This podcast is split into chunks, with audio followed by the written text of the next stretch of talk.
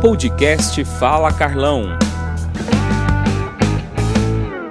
Ministro, aqui começou a carreira em Três Lagoas como eu e tenho muitos amigos lá dentre eles o meu querido Cláudio Totó, o filho dele acho que foi seu secretário lá. Eu queria que você desse uma palavrinha da, sua, da importância dessa volta do planejamento ao governo brasileiro. É isso, quer dizer, sem planejar, como é que você vai elaborar a política pública e executar com eficiência? Uhum. Né? Nós sabemos as demandas do Brasil. O Brasil é um país com um histórico de problemas em todas as áreas. O cobertor é curto, não tem dinheiro para tudo, né? Como Cláudio Totó, como o, homem do campo, o agronegócio, o setor de serviços, a indústria, ela planeja, primeiro planeja, vê se tem dotação orçamentária, se tem recursos, vê onde quer chegar, como quer chegar e depois do planejamento vai executar a, a, a sua ação, a mesma forma o poder público, a mesma forma o Estado brasileiro.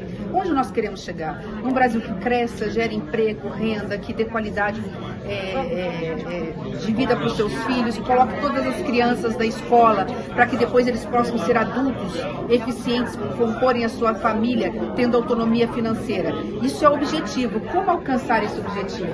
Nós temos que planejar. Isso é planejamento. Nós temos que mudar no Brasil essa cultura e a população entender, o poder público entender que através de um bom planejamento nós teríamos condições de ter o Brasil dos nossos sonhos realizados. Eu gostei da alusão ao corredor do planejamento e do orçamento.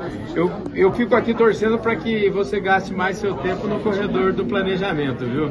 É, que eles se encontrem lá na frente, né? Uhum. É o planejar, é o, eu falo que é o corredor do sonho, né? Do querer, aquilo que a gente quer.